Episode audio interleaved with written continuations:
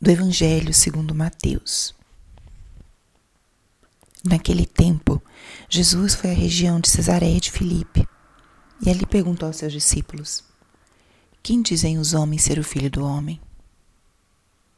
Eles responderam: Alguns diziam que é João Batista, outros que é Elias, outros ainda que é Jeremias ou algum dos profetas. Então Jesus lhes perguntou: E vós, quem dizeis que eu sou? Simão Pedro respondeu: Tu és o Messias, o Filho do Deus vivo. Respondendo, Jesus lhe disse: Feliz és tu, Simão, filho de Jonas, porque não foi um ser humano que te revelou isso, mas o meu Pai que está no céu. Por isso eu te digo que tu és Pedro, e sobre esta pedra construirei a minha igreja, e o poder do inferno nunca poderá vencê-la. Eu te darei as chaves do reino dos céus. Tudo o que tu ligares na terra será ligado nos céus. Tudo o que tu desligares na terra será desligado nos céus. Jesus então ordenou aos discípulos que não dissessem a ninguém que ele era o Messias. Jesus começou a mostrar aos seus discípulos que devia ir a Jerusalém e sofrer muito da parte dos anciãos, dos sumos sacerdotes e dos mestres da lei, e que devia ser morto e ressuscitar no terceiro dia. Então Pedro tomou a Jesus à parte e começou a repreendê-lo, dizendo: Deus não permita tal coisa, Senhor, que isso nunca aconteça. Jesus, porém, voltou-se para Pedro e disse: Vai para longe, Satanás. Tu és para mim uma pedra de tropeço, porque não pensas as coisas de Deus, mas sim as coisas dos homens. Palavra da salvação. Espírito Santo, alma da minha alma, ilumina minha mente, abre meu coração com o teu amor, para que eu possa acolher a palavra de hoje e fazer dela vida na minha vida. Hoje, dia 4 de agosto, a igreja celebra São João Maria Vianney, o santo cura d'Ars. João Maria era um homem muito simples e aparentemente pouco dotado e batalhou bastante para poder ser aprovado para entrar no seminário, cursar teologia, porque não tinha muitas capacidades intelectuais. Foi ordenado sacerdote e foi mandado para um povoado muito pequeno na França, chamado Ars. E ali, com a sua vida simples, sacrificada e profundamente orante, esse sacerdote transformou a vida desse povoado. E ali se tornou um lugar de peregrinações, de busca, porque o fervor que ele gerou ao redor daquela paróquia, daquele povoado, se estendeu por muitos lugares e se estende ainda até hoje. Ars é um lugar de peregrinação pela marca que São João Maria Venei deixou ali. E uma das coisas que ele mais fez foi confessar. Ele era um grande confessor e por sua santidade de vida, por sua oração, ele conseguia tocar os corações das pessoas, gerar conversões profundas. Ele é o patrono dos sacerdotes, especialmente pelo seu exemplo de humildade, de piedade, de perseverança e de amor a Cristo e ao seu povo. E nesse dia, nós acabamos de escutar esse evangelho que é um evangelho que traz muitas reflexões importantes para a gente. E ele poderia ser fonte para nossa oração de muitas maneiras. Mas eu vou sugerir que a gente hoje faça uma reflexão sobre a figura do sacerdote e da igreja. Nessa passagem, Jesus pergunta: Quem dizem os homens ser o filho do homem? e pergunta aos seus discípulos, aos seus apóstolos, está aqui com os doze, e vocês?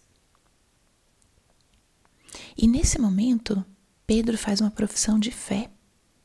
Guiado e conduzido pelo Espírito Santo, ele proclama Jesus como Messias, como Salvador. E aqui aparece o primeiro elemento importante da nossa vida na igreja é, ou na vida de um sacerdote, que é a fé em Cristo Salvador. A fé em que Jesus é aquele que quer salvar as almas, aquele que se preocupa com cada uma. E Jesus não faz e não realiza essa missão de salvação sozinho. Ele a realiza com a ajuda do povo de Deus e ele realiza essa missão de salvação através da igreja. Depois dessa profissão de fé, Jesus praticamente declara que Pedro seria a rocha da igreja. Sobre Pedro edificarei a minha igreja. Sobre essa rocha, aqui pela primeira vez ele está proclamando Pedro como o Papa, como o fundamento, a rocha da igreja. E ele faz uma promessa: as portas do inferno nunca poderão vencê-la. ele coloca o fundamento da igreja sobre uma figura que liga, tem o poder de ligar o céu e a terra. Como é necessário que nós tenhamos fé para acreditar nisso? Que através de um instrumento humano, de uma pessoa, nosso Senhor conduz o seu povo por meio da igreja que não findará nosso Senhor dá a Pedro as chaves do reino dos céus e dá autoridade para que o que ele ligue na terra seja ligado no céu e o que ele desligue na terra seja desligado no céu. Essa passagem é o fundamento da autoridade papal. Não é uma autoridade que vem com o cargo simplesmente, é uma autoridade espiritual, transcendente. É uma autoridade dada pelo próprio Cristo. E é através desse instrumento humano que nosso Senhor age na terra. E esse é o mistério da vida também do sacerdote, não só do Santo Padre, mas do sacerdote. Ele é selado por Deus através do sacramento da ordem. E ele tem a missão de ser um ministro da salvação de Deus. O sacerdote, ele é ministro dos sacramentos. O sacerdote nos traz a graça através da confissão, nos traz a Eucaristia, nos traz a primeira graça através também do batismo e de todos os outros sacramentos. Um homem, uma pessoa comum e corrente como eu e você, mais ungido, fortalecido pela graça. E essa graça não é só para si mesmo, é uma graça de serviço, é uma graça de poder trazer a salvação de Cristo ao povo de Deus. Então, hoje, nesse dia do Santo Cura com esse evangelho tão inspirador e maravilhoso, onde Jesus nos mostra como ele dá autoridade aos, a, aqui a Pedro, e em outras passagens isso também se estende aos sacerdotes. Essa comunhão entre céu e terra através do ministério desses homens, que são frágeis, mas são ungidos por Deus através do sacramento da ordem. É um dia para nós rezarmos pelos sacerdotes, parabenizarmos aqueles sacerdotes que nós conhecemos, que são parte da nossa vida, e podermos exercitar a nossa fé. A fé em que a ação de Deus através deles transcende tanto suas qualidades e talentos e também as suas debilidades, suas fraquezas. Rezemos hoje por eles, por sua santidade, por aqueles que estão passando por momentos de mais dificuldade e fraqueza na vivência da sua vocação e da sua fidelidade.